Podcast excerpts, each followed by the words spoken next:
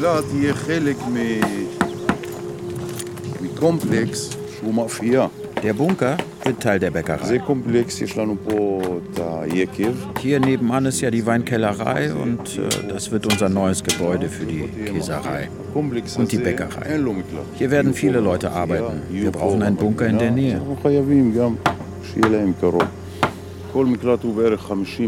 Die neuen Bunker sind 50 Quadratmeter groß. Im Ernstfall kann man ohne Probleme 20 Leute reinkriegen. Das Baumaterial entspricht dem neuen Sicherheitsstandard, den wir im Norden Israels einhalten müssen. Der Beton muss jetzt mit mehr Stahl angereichert werden.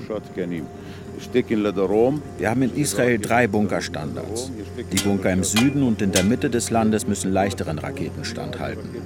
Aber unsere Bunker müssen vor schwereren Raketen und Gasangriffen schützen. So eine Bunkerwand ist fast zweieinhalb Mal dicker als eine normale Hauswand.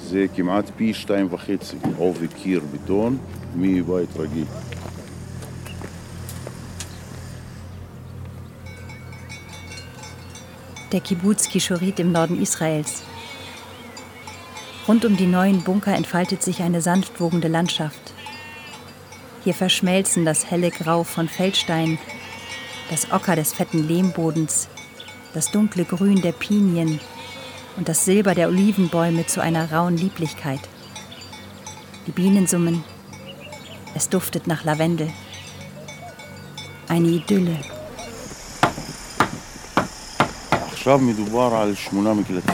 Wir reden jetzt von acht neuen Bunkern.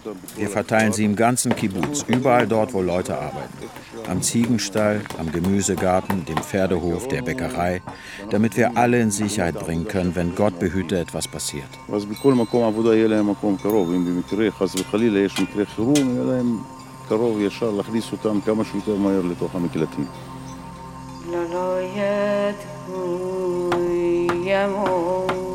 Der nächste Krieg wird anders.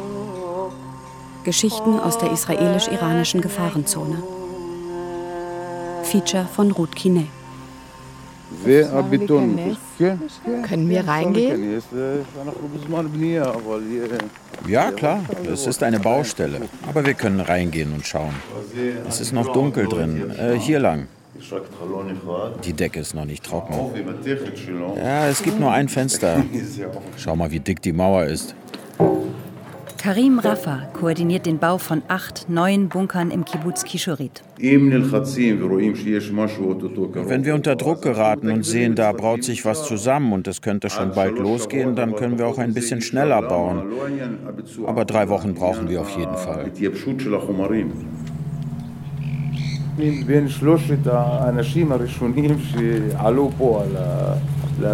Ich bin einer der drei Ersten, die hier auf diesen Flecken Erde gekommen sind. Insgesamt 200 Menschen wohnen in Kishorit. Juden, Araber, Drusen und Beduinen leben hier zusammen. Menschen mit Behinderungen und solche ohne. Die meisten Kibbutzbewohner leben zu zweit in einfachen einstöckigen Häuschen.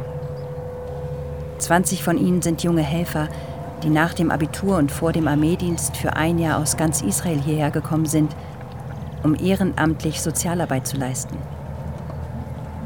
Außerdem pendeln rund 50 Angestellte täglich aus den umliegenden Dörfern und Städten nach Kishorit und arbeiten hier als Sozialarbeiterinnen, Physiotherapeuten, Gärtnerinnen, Weinbauern oder Tierpflegerinnen.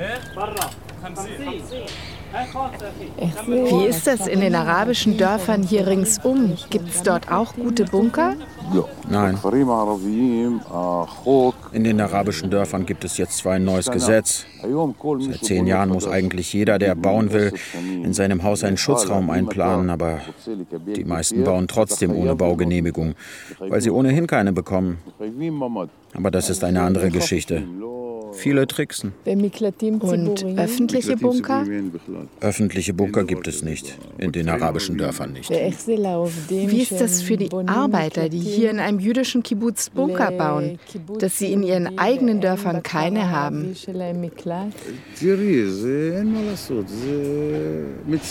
Schau, da kann man nichts machen. Es ist gruselig. Sie sagen, warum nicht auch für uns? Aber was soll's? Das ist ihre Arbeit. Sie müssen Geld verdienen. Egal wo. Es ist beschissen, aber so ist es halt. Sie bauen.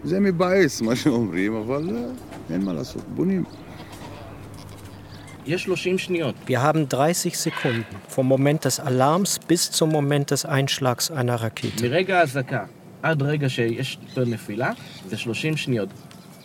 Eli Jeffet ist Sicherheitsbeauftragter des Kibbuz, der nur 16 Kilometer Luftlinie von der libanesischen Grenze entfernt liegt. Alle drei bis vier Wochen wird in Kishorit der Ernstfall geprobt. Eli muss die Bewohner von Kishorit auf den Raketenalarm vorbereiten. Es ist sehr schwer, in 30 Sekunden an einen sicheren Ort zu rennen. Deshalb muss es immer einen Schutzbunker in der Nähe geben. Wir haben erkannt, dass wir hier eine Sicherheitslücke haben und versuchen jetzt, sie zu schließen.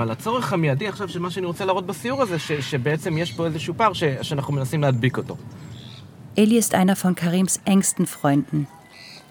Die beiden arbeiten seit vielen Jahren zusammen. Und gibt es in den arabischen Dörfern Sicherheitstrainings, Probealarm und solche Dinge? Eine Aufklärung darüber, was zu tun ist, wenn Raketenalarm ist? Nichts. Gar nichts. Das, was man im jüdischen Sektor sieht, gibt es im arabischen Sektor nicht.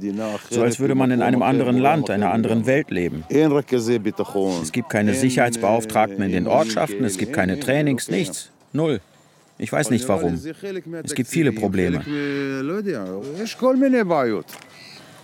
Aufgewachsen ist Karim eine Autostunde südlich von Kishorit, in einem kleinen arabischen Dorf bei Nazareth. Er hat den Kibbutz mit aufgebaut und lebt hier. Als der Sozialarbeiter Shuki Levinger und die Künstlerin Yael Shiloh 1997 diesen entlegenen Ort für Menschen mit besonderen Bedürfnissen gegründet haben, war Karim von Anfang an dabei.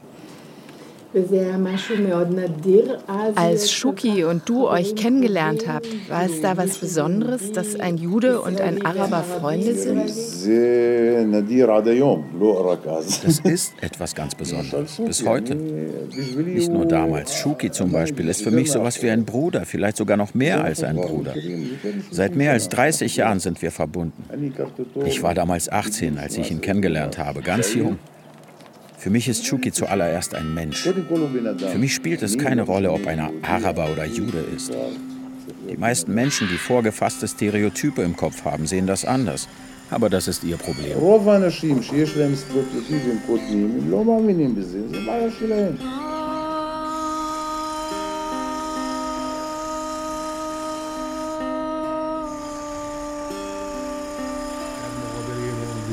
מתוך נימים הם נטישים. اگر ما کوتاه بیاییم خدای متعال ما را هم به همون سرنوشتی Iran. Eine Zeremonie an der Offiziersakademie der Islamischen Revolutionsgarde im Oktober 2019. Staatsoberhaupt Ali Khamenei ist persönlich anwesend und schwört die Armeeführung auf die Ziele der Islamischen Republik ein die Zerstörung des Staates Israel.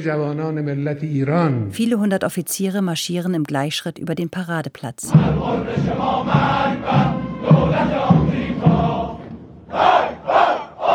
Wir sind die Eroberer von Jerusalem und die Zerstörer von Haifa.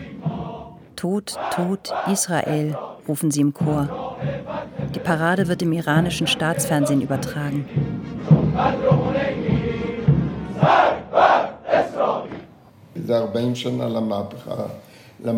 Seit die Ayatollahs 1979 im Iran an die Macht kamen, gilt Amerika als der große Satan und Israel als der kleine Satan. Denn wir haben dem Schah vor der islamischen Revolution geholfen, bei der landwirtschaftlichen Erschließung des Landes und bei der Ausbildung des Geheimdienstes. Das Regime der Ayatollahs von heute hat uns nicht verziehen, dass wir mit dem Schah zusammengearbeitet haben.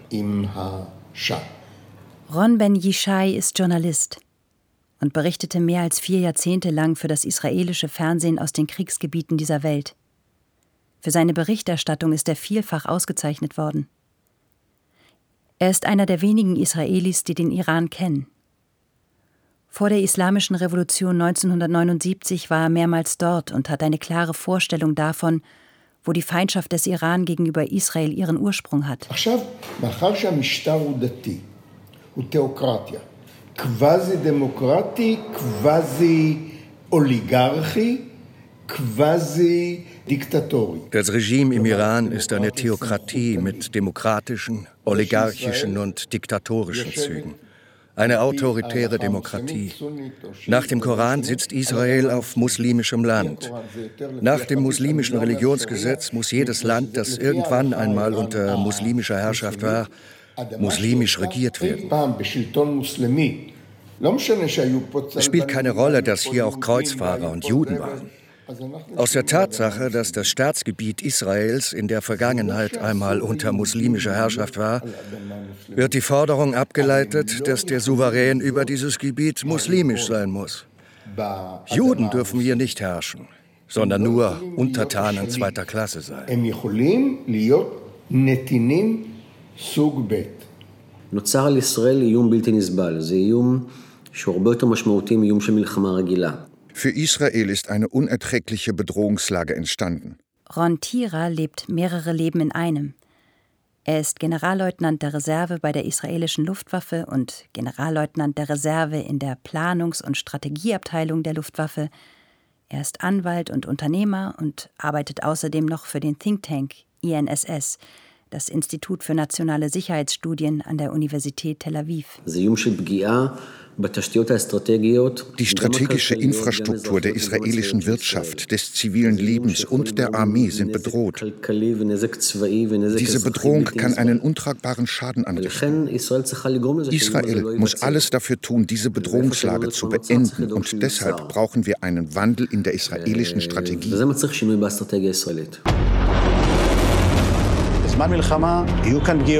Im nächsten Krieg wird es hier Verletzte und Schäden geben. Krankenhäuser, Verkehrssysteme, Luftwaffenstützpunkte, Marinestützpunkte, Elektrizitätswerke, der Flughafen Ben Gurion. Das wird ein Krieg, der das Land zum Schweigen bringt. Hisbollah ist dazu imstande, heute Morgen Lenkwaffen und Raketen in großem Umfang auf Israel abzufeuern. Wir müssen uns mental auf eine neue Art von Bedrohung vorbereiten.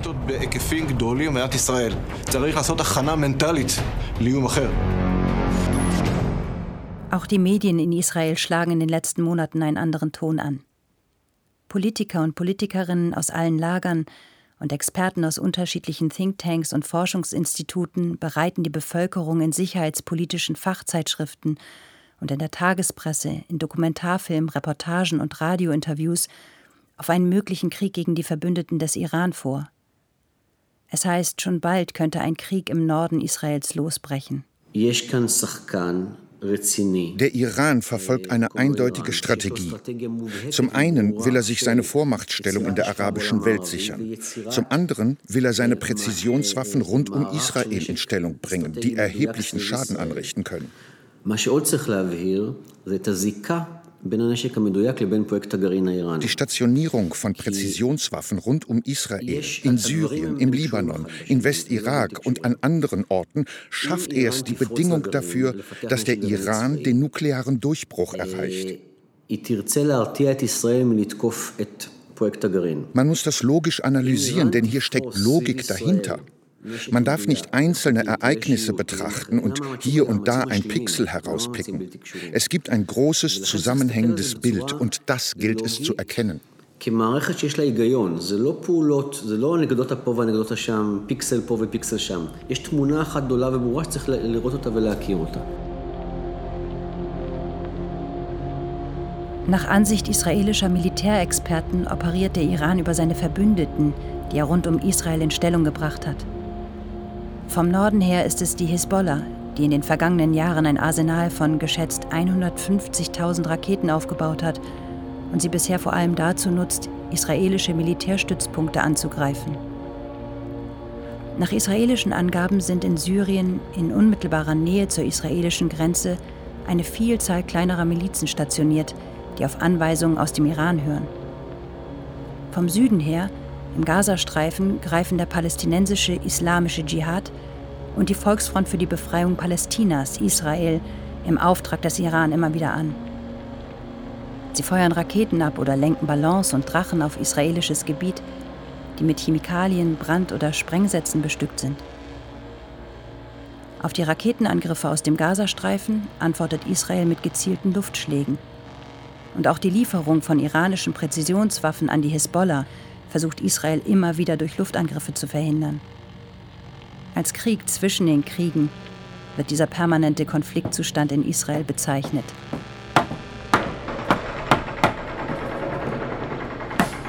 بزرگات کردم و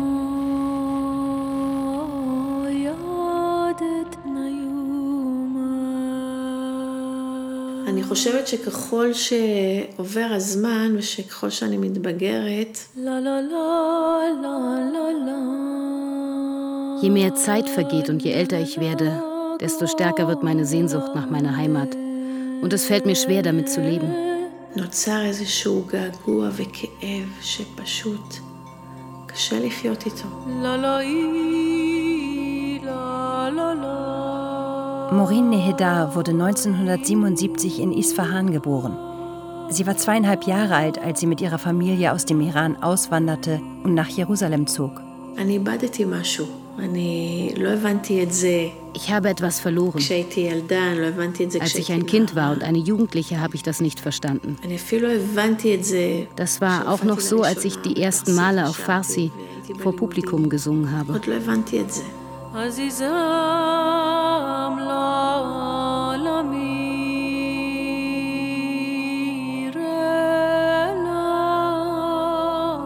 Maureen Nehedar hat Neuland erschlossen. In ihrer Kindheit und Jugend galt die iranische Kultur, aus der Maureen kam, den meisten Israelis als primitiv und rückständig. Nach einer klassischen Ausbildung zur Opernsängerin folgte Maureen einem inneren Drängen hin zu ihren kulturellen Wurzeln. Sie brach auf, die Tradition der iranischen Musik zu erforschen.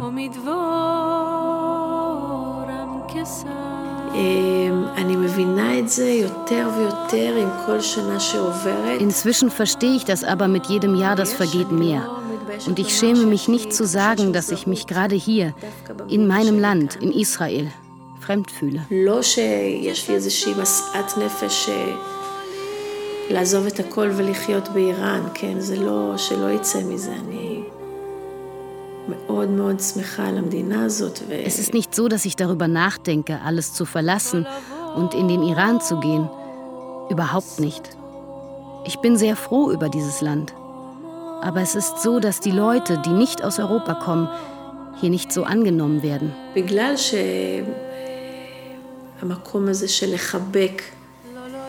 את האנשים שלא הגיעו מאירופה, נקרא לזה ככה, מאוד נוכח בארץ. אז כן, זה לא נעים לי. Heute ist Morin ein gefeierter Star in Israel. Sie ließ ihre europäische Opernausbildung hinter sich und entwickelte eine musikalische Sprache, wie sie so in Israel noch nie zuvor zu hören war. Mit ihren Liedtexten in Farsi und ihren Neuinterpretationen klassischer persischer Musiktraditionen weckt sie bei ihrem Publikum ein Bewusstsein für die reiche persische Kultur. Können die Israelis denn was anfangen mit dem persischen Musikstil? Natürlich. Die persische Musik ist der Ursprung all der Musikrichtungen, die sich später über den ganzen Orient ausgebreitet haben. Alles, was wir heute als arabische, türkische, indische, aserbaidschanische Musik kennen, sogar die europäische Musik, hat ihren Ursprung im antiken Persien. Und viele wissen nicht, dass es sich bei der klassischen persischen Musik um eine noble, königliche Musiktradition handelt. Auch die Tonleitern und die Art, wie man Gesangsimprovisationen und Instrumentalpassagen miteinander verwebt, folgt strengen Regeln, die man erst erlernen muss. Das klingt nach einem Universum für sich? Ja, das ist ein eigenes Universum. Torah Shlema, Torah Shlema.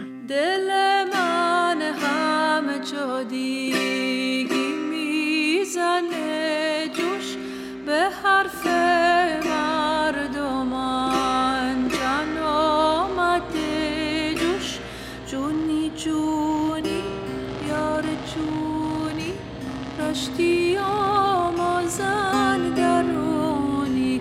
من میرم تنها ایران.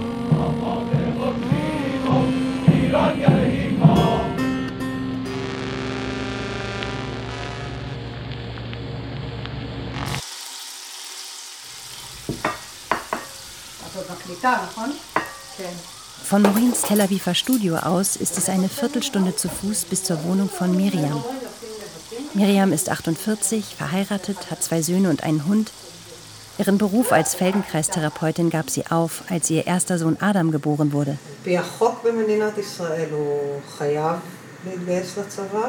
Nach dem israelischen Gesetz müssen meine beiden Söhne Armeedienst leisten. Mein ältester wird bald 17 und macht nächsten Sommer Abitur. Sofort danach muss er seinen Armeedienst antreten. Er war jetzt gerade zur Musterung bei der Armee. Sie haben ihm die maximale Punktzahl gegeben. Und jetzt will er die Pilotenausbildung machen. Ich weiß nicht, mir wäre es ehrlich gesagt lieber, wenn er gar keinen Armeedienst machen und auf andere Weise einen Beitrag zu diesem Staat leisten würde. Aber sein Vater denkt genau das Gegenteil. Sein Vater war auch bei der Armee. Sein Vater war bei der Armee. Er war in Kampfeinheiten, in Kriegen. Nicht, weil er wollte, sondern weil es eben so gelaufen ist. Er war viel im Reservedienst, bis er schließlich nach Amerika gegangen ist. Und was ist ihm aus seiner Armeezeit beigeblieben? Seinem Vater? Ja. Erstens redet er darüber kein Wort. Mit niemandem. Er ist gezeichnet davon. Seine Seele ist verwundet. Manchmal schreit er in der Nacht. Er spricht nicht darüber, aber er hat ein Trauma.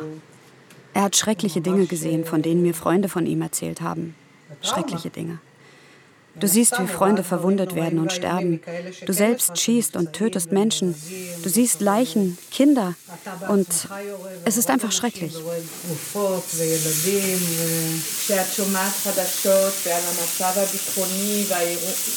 Wenn du jetzt in den Nachrichten von der iranischen Bedrohung hörst, was geht dir dann durch den Kopf jetzt, wo dein Sohn kurz davor ist, zur Armee zu gehen? Ich muss mal aus reinem Egoismus als Mutter meines Sohnes sagen, dass ich ganz und gar nicht will, dass mein Sohn jemals in irgendeinem Krieg Soldat sein muss. Ich möchte auch nicht, dass irgendjemand anders stirbt. Aber mir allein vorzustellen, dass mein Kind, das ich geboren und großgezogen habe, in einem Krieg kämpfen muss.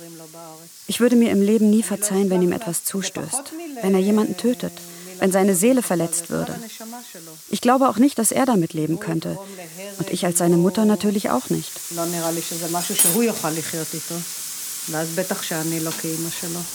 Adam kommt in die Küche. In letzter Zeit hat er immer zu Hunger. Adam macht viel Sport, geht oft mit Freunden zum Schwimmen ans Meer, spielt Basketball. Schon jetzt überragt er seine Mutter um einen Kopf. Kannst du gut erzählen, wie du deine Musterung erlebt hast? Es war ein ziemlicher Stress, plötzlich diese Armeewelt zu betreten. Anderswo warten Kinder auf einen Platz am College und ich muss darüber nachdenken, welche Armeeeinheit für mich die richtige wäre. Seit einem Jahr mache ich mir darüber Gedanken. Es ist schon ziemlich heavy. Und wenn du frei entscheiden könntest, ob du zur Armee gehst oder nicht, wenn sich das Gesetz hier plötzlich ändern würde, was würdest du dann sagen? In unserem Land, so wie es heute ist und im Angesicht der iranischen Bedrohung, glaube ich, dass man zur Armee gehen sollte. Aber wenn ich in einem Land leben würde, das in Frieden mit seinen Nachbarn lebt, dann würde ich lieber mein Leben leben und keinen Militärdienst leisten.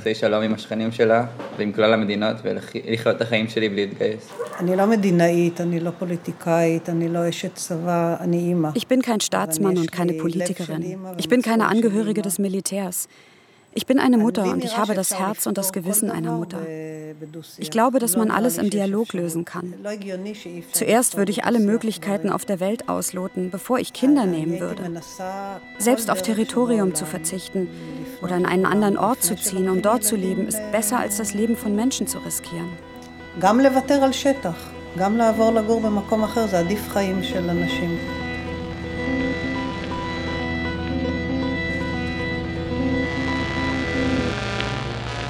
If there is any advantage to all the wenn all die Tyrannei und Unterdrückung des derzeitigen Regimes in Iran etwas Gutes hat, dann ist es die Tatsache, dass die Leute sich im Laufe der vergangenen 40 Jahre immer weiter von der Propaganda des Regimes entfernt haben.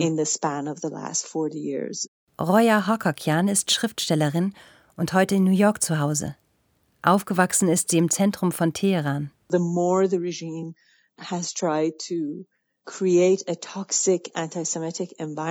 Je mehr das Regime versucht hat, eine toxische, antisemitische Umgebung zu erschaffen, desto misstrauischer wurden die Leute gegenüber der Propaganda. In den vergangenen Monaten gab es immer wieder Demonstrationen in Iran, bei denen die Menschen deutlich zum Ausdruck gebracht haben, dass sie nicht länger im Krieg mit Israel leben möchten. In the past couple of months there are multiple footage of ordinary Iranians who in den vergangenen Monaten ist eine Menge Filmmaterial aufgetaucht, das zeigt, wie ganz normale Iraner es vermeiden, auf die Flagge Israels zu treten, die auf den Boden vor Eingängen zu Moscheen oder Universitäten im ganzen Iran gemalt wurde. Die Leute wollen nicht mehr auf der israelischen Flagge herumtrampeln. Sie gehen drumherum. Das spricht dafür, dass sich im Iran eine große kulturelle und intellektuelle Veränderung vollzieht. Und das ist ein wunderbares Zeichen des Fortschritts.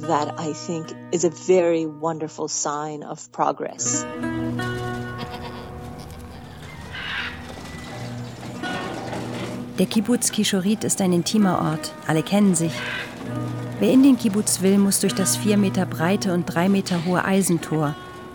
Heute bewacht Jaber das Tor. Er begrüßt und verabschiedet jeden mit Namen. Jaber ist Beduine und arbeitet schon seit vielen Jahren in Kishorit.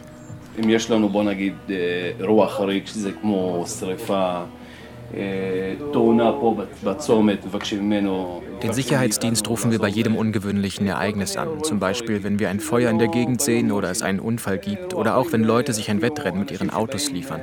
הצעירים האלה שמתלווים ברכבים של הספורט, אז מתחיל לעשות חרקות וכל מיני, אז אנחנו גם מדווחים.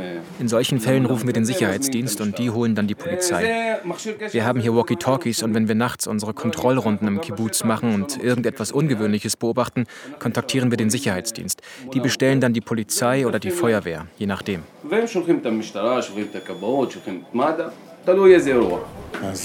Auch das Häuschen, in dem Jabba sitzt, ist ein Bunker.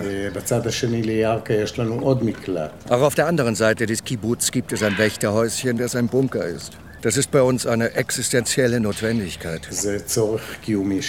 Shuki Levinger vertritt Kishorit gegenüber Spendern in der ganzen Welt. Mit deren Unterstützung konnte sich der Kibbutz in den vergangenen 20 Jahren zu einem Garten Eden entwickeln.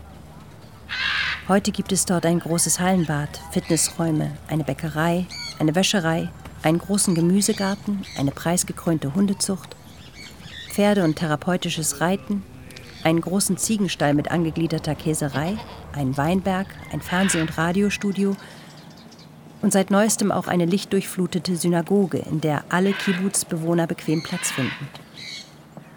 Schuki hat die letzte Verantwortung in allen finanziellen und Sicherheitsfragen – auf seine Initiative hin baut der Kibbutz jetzt acht neue Bunker, um auf die neuen Waffenarsenale der Hisbollah-Miliz im Libanon vorbereitet zu sein.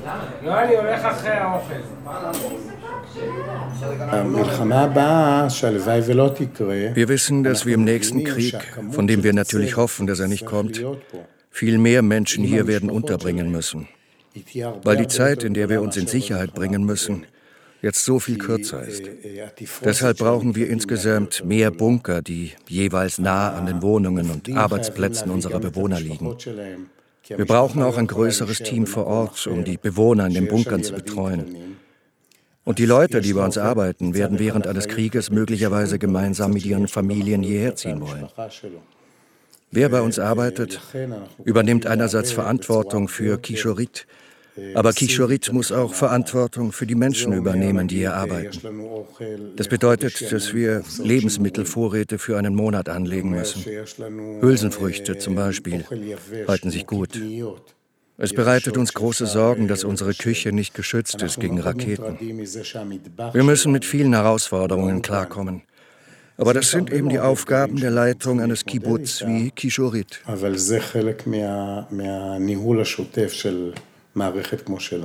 Nicht nur Lebensmittel, auch Medikamente müssen im Kriegsfall ausreichend zur Verfügung stehen. Sollte die Wasserversorgung von einem Raketentreffer unterbrochen werden, haben Eli, Karim und Shuki einen riesigen Wassertank angeschafft, der mehrere tausend Liter Wasser fasst.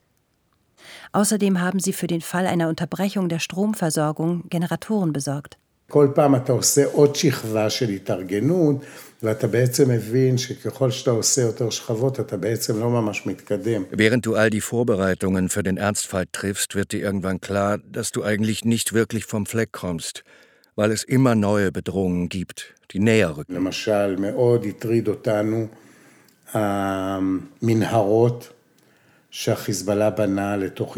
Zum Beispiel die Tunnel, die die Hisbollah vom Libanon aus nach Israel gräbt.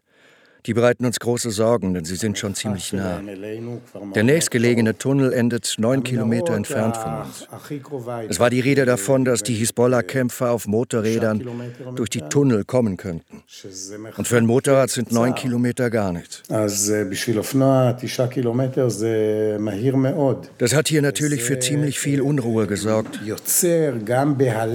Denn plötzlich verstehst du, dass die Bedrohung nicht nur von Raketen ausgeht, sondern dass jemand kommen und dich angreifen kann und du nichts machen kannst. מישהו יבוא ויפגע בך ולא תוכל לעשות שום דבר.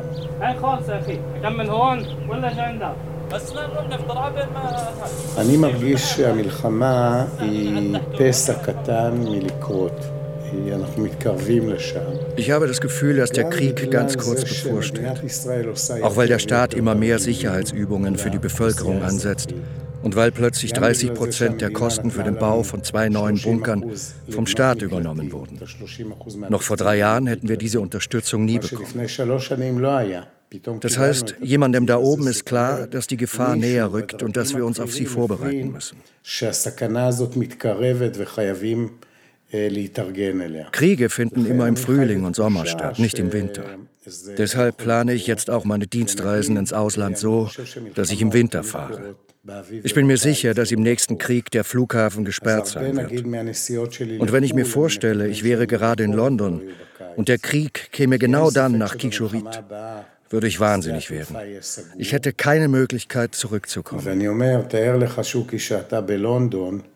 ויש מלחמה בקישורית, אני פשוט משתגע ואין לי דרך לחזור. Ein mögliches Szenario für einen Kriegsauslöser ist nach Einschätzung der israelischen Sicherheitsbehörden die Besetzung eines grenznahen Dorfes oder eines Kibbuz durch Kämpfer der libanesischen Hisbollah-Miliz. Eine solche Besetzung könnte Panik bei der israelischen Bevölkerung auslösen. אז מהבחינה הזאת אנחנו מרגישים שהמלחמה הבאה תהיה מלחמה שונה מאוד, שהעורף יהיה מאוד מאוד חשוף. der nächste Krieg wird anders. Im Unterschied zu den Kriegen von 1967 oder 1973 zum Beispiel wird die Bevölkerung viel mehr involviert sein. Schon in den letzten Kriegen wurde die israelische Bevölkerung immer stärker in Mitleidenschaft gezogen.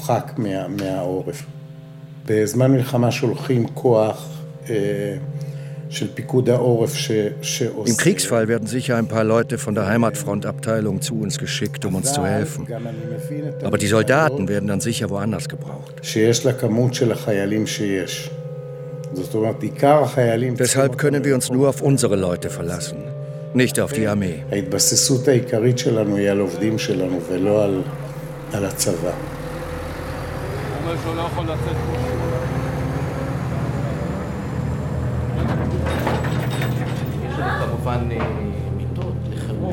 Der größte Bunker des Kibbuz wird in Friedenszeiten für die Arbeitstherapie genutzt. Hier sitzen ungefähr 20 Kibbuz-Mitglieder an mehreren großen Projekttischen und arbeiten an ihren handwerklichen Projekten. Zu Kriegszeiten können in diesem Bunker bis zu 60 Kibbuz-Mitglieder schlafen.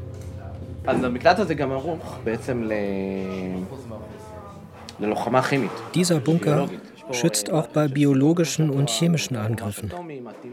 Schau, hier gibt es ein Filtersystem. Das ist ein Atombunker. Wir checken jedes Jahr, ob alles noch intakt ist. Und hier gibt es Gasmasken für alle Bewohner. Auf jeder Schachtel steht der Name eines Bewohners. Wir haben hier aber auch Ausrüstung deponiert, die wir im Falle eines Erdbebens brauchen würden. Schaufeln und besondere Gurte, Helme und Eimer. Natürlich haben wir auch den Bagger und anderes schweres Gerät von Karim.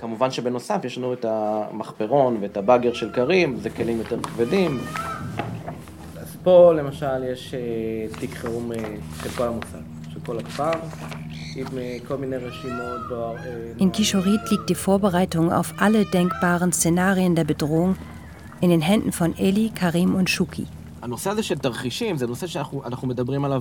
Wir reden hier permanent über unterschiedliche Szenarien. Alle paar Wochen proben wir den Ernstfall. Die wichtigste Sicherheitsübung ist für mich die mitten am Tag, so etwa um diese Zeit, wenn jeder an seinem Arbeitsplatz ist. Wir sehen hier zum Beispiel jemanden, der in der Hundezucht arbeitet und gerade einen Hund spazieren führt. Und jemanden, der im Gemüseanbau arbeitet. Und Leute, die in allen Bereichen unseres Kibbutz arbeiten. Und plötzlich aus heiterem Himmel gibt es einen Alarm. Das ist ja auch wirklich schon vorgekommen. Plötzlich ein Alarm, plötzlich eine Rakete und du musst die Leute in Sicherheit bringen. Meine wichtigste Botschaft bei den Sicherheitstrainings ist, findet bei Alarm den nächstgelegenen sicheren Ort. Ich möchte auf keinen Fall, dass die Leute anfangen nachzudenken, welchem Bunker sie zugeteilt sind oder so. Ich sage den Mitgliedern nicht einmal, welchem Bunker ich sie zuteile, damit sie nicht anfangen, kostbare Zeit mit Nachdenken zu vergeuden.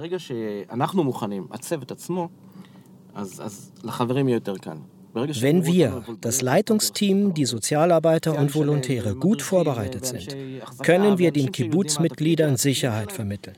Das ist so im Alltag und erst recht so im Ernstfall.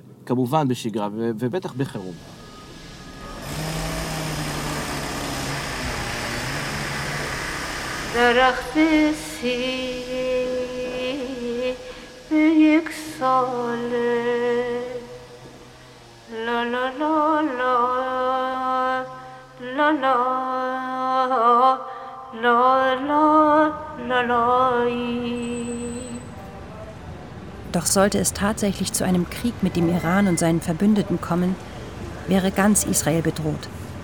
Auch Tel Aviv, das mit seinen Cafés, hippen Galerien und der breiten Strandpromenade den Anschein erweckt, eine sorglose Metropole mitten in Europa zu sein.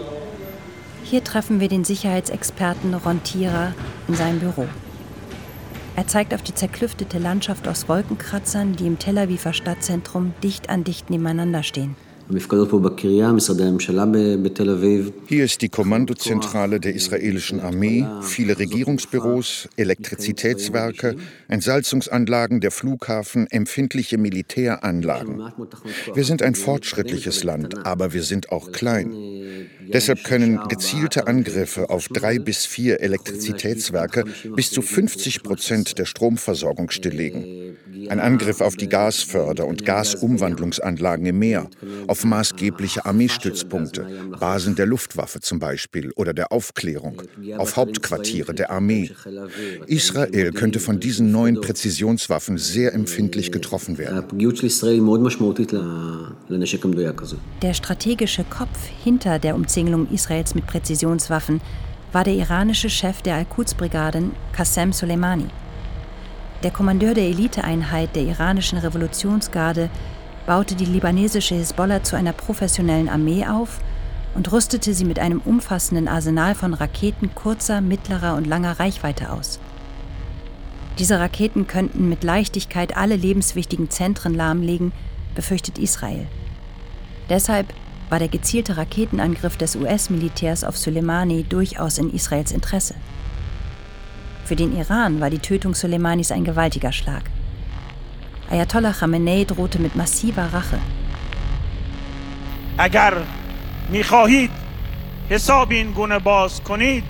Israel sollte sich das Mittelmeer genau ansehen. Denn es wird sein endgültiger Wohnort sein. Der Kommandeur der iranischen Revolutionsgarde, General Hussein Salami, heizt die Stimmung im Saal an.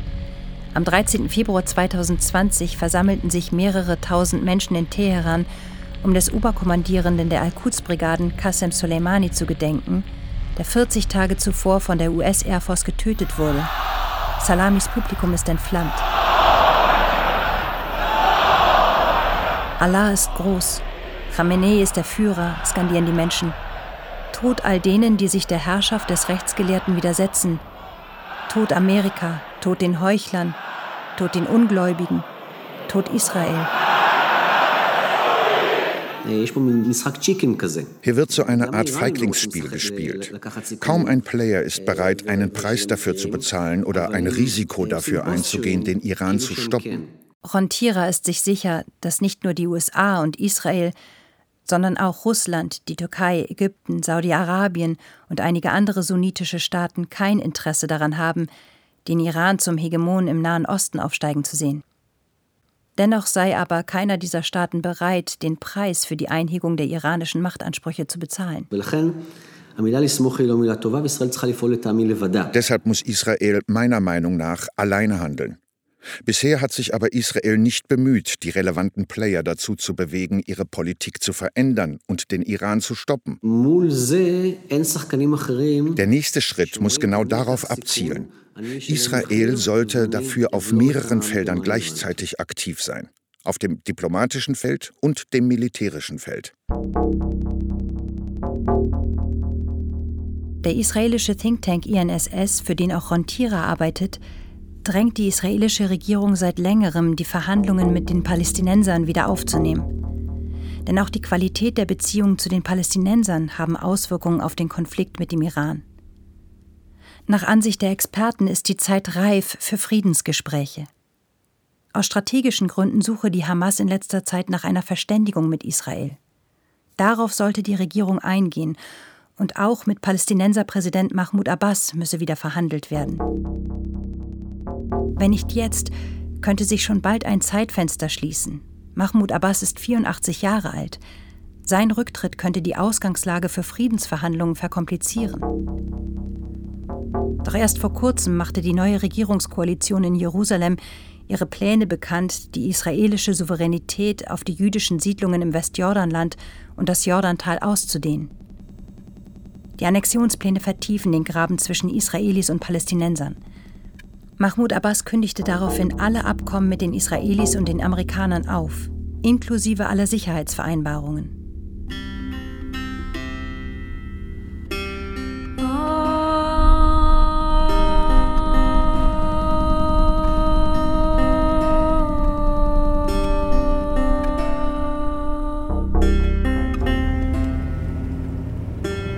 Zurück nach Kishorit. Eli fährt in seinem kleinen Auto durch den Kibbuz und schaut sich an, wie der Bau der neuen Bunker vorankommt. Sollte in unmittelbarer Zukunft ein Krieg gegen den Iran und seine Verbündeten ausbrechen, möchte er, dass der Kibbuz besser vorbereitet ist als damals, kurz vor dem Ausbruch des Zweiten Libanonkriegs.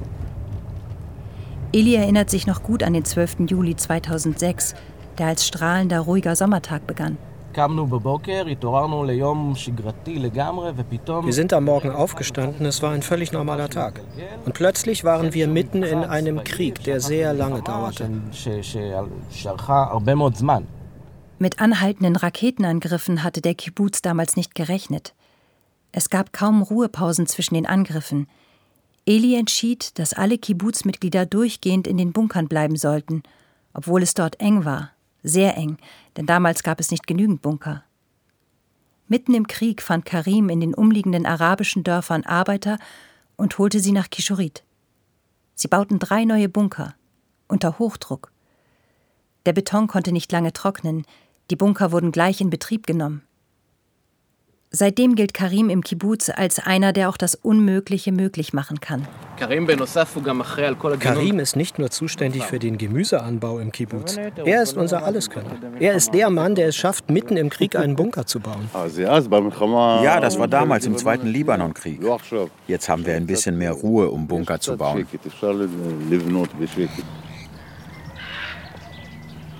Die ständige Angst vor einem Krieg steht im Kontrast zu der Idylle in Kishorit. Der Kibbuz ist ein friedlicher Ort, eine wahrgewordene Utopie. Es gibt nicht viele Orte in Israel, an denen Juden, Araber, Drusen und Beduinen so harmonisch zusammenleben. Dabei sollte das selbstverständlich sein, findet Karim.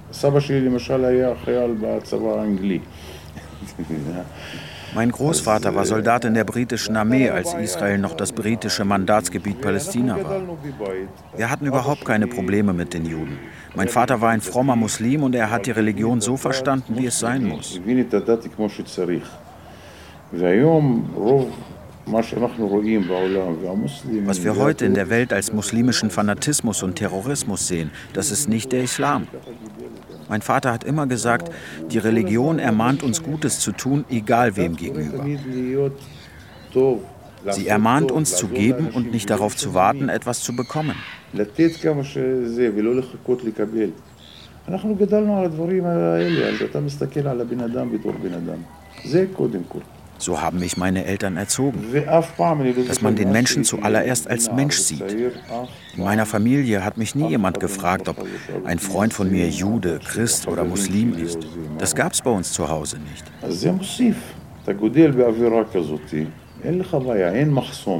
Wenn du in so einem Umfeld aufwächst, dann hast du keine Sperre.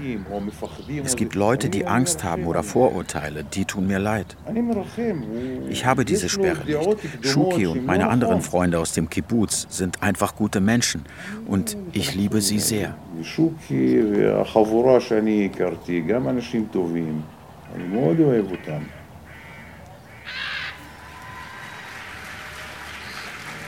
Ich war letztes Jahr auf einem Konzert von Sima Bina in Düsseldorf. Sie ist eine der größten iranischen Sängerinnen.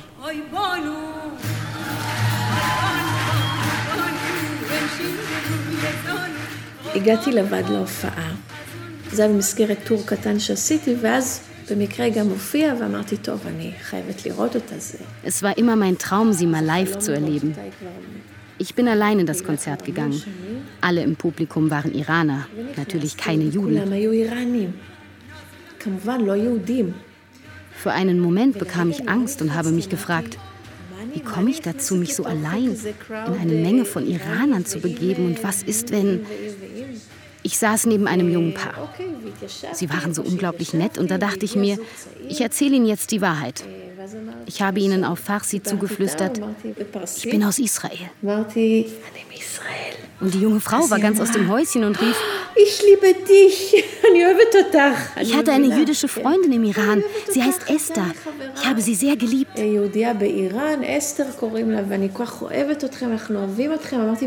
Ich habe meine Sitznachbarin dann gefragt, ob es sie wirklich nicht stört, dass ich hier bin. Und sie sagte mir, wie kommst du denn darauf? Nach dem Konzert hat ihr Mann mich dann seinen Eltern vorgestellt. Mama, darf ich dir diese junge Frau vorstellen? Sie kommt aus Israel und ist auch Sängerin. Die Mutter umarmte mich und küsste meine Hand. Ich habe während des ganzen Konzerts einfach nur geweint.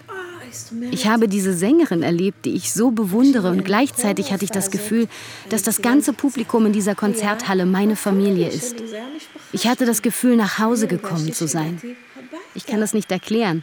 Diese Energie. Ich wollte nicht, dass das aufhört. Alle waren so freundlich und mir so ähnlich.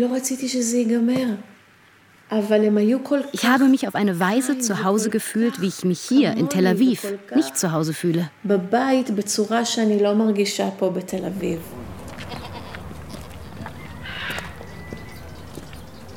Am Wochenende fährt Eli mit seiner Frau und einem befreundeten Ehepaar nach Jerusalem.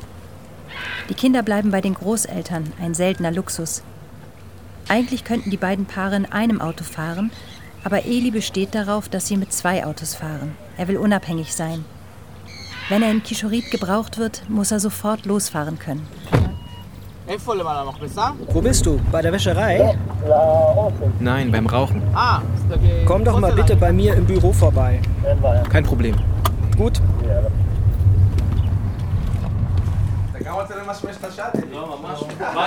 Wie geht's? Gut, Anan, wie du weißt, fahre ich heute nach Jerusalem. Natürlich kannst du mich in jedem Fall immer erreichen. Bei jedem noch so kleinen, ungewöhnlichen Ereignis ruf mich einfach an. Wie immer, ich habe mein Auto dabei. Wenn ich kommen soll, komme ich. Wenn du Fragen hast, reden wir. Okay. Ich verlasse mich auf dich. Gut. Erstens, genieß die Zeit. Danke. Zweitens, was die Kibbutz-Mitglieder angeht, mach dir keine Sorgen. Ich habe alles im Griff. Ich bin hier. Die Bunker sind einsatzbereit. Wir sind darauf vorbereitet, wenn es, Gott behüte, nötig sein sollte, die Bewohner und die Mitarbeiter zu informieren. Ansonsten ist alles Routine. Möge es ruhig bleiben. Hauptsache ruhig.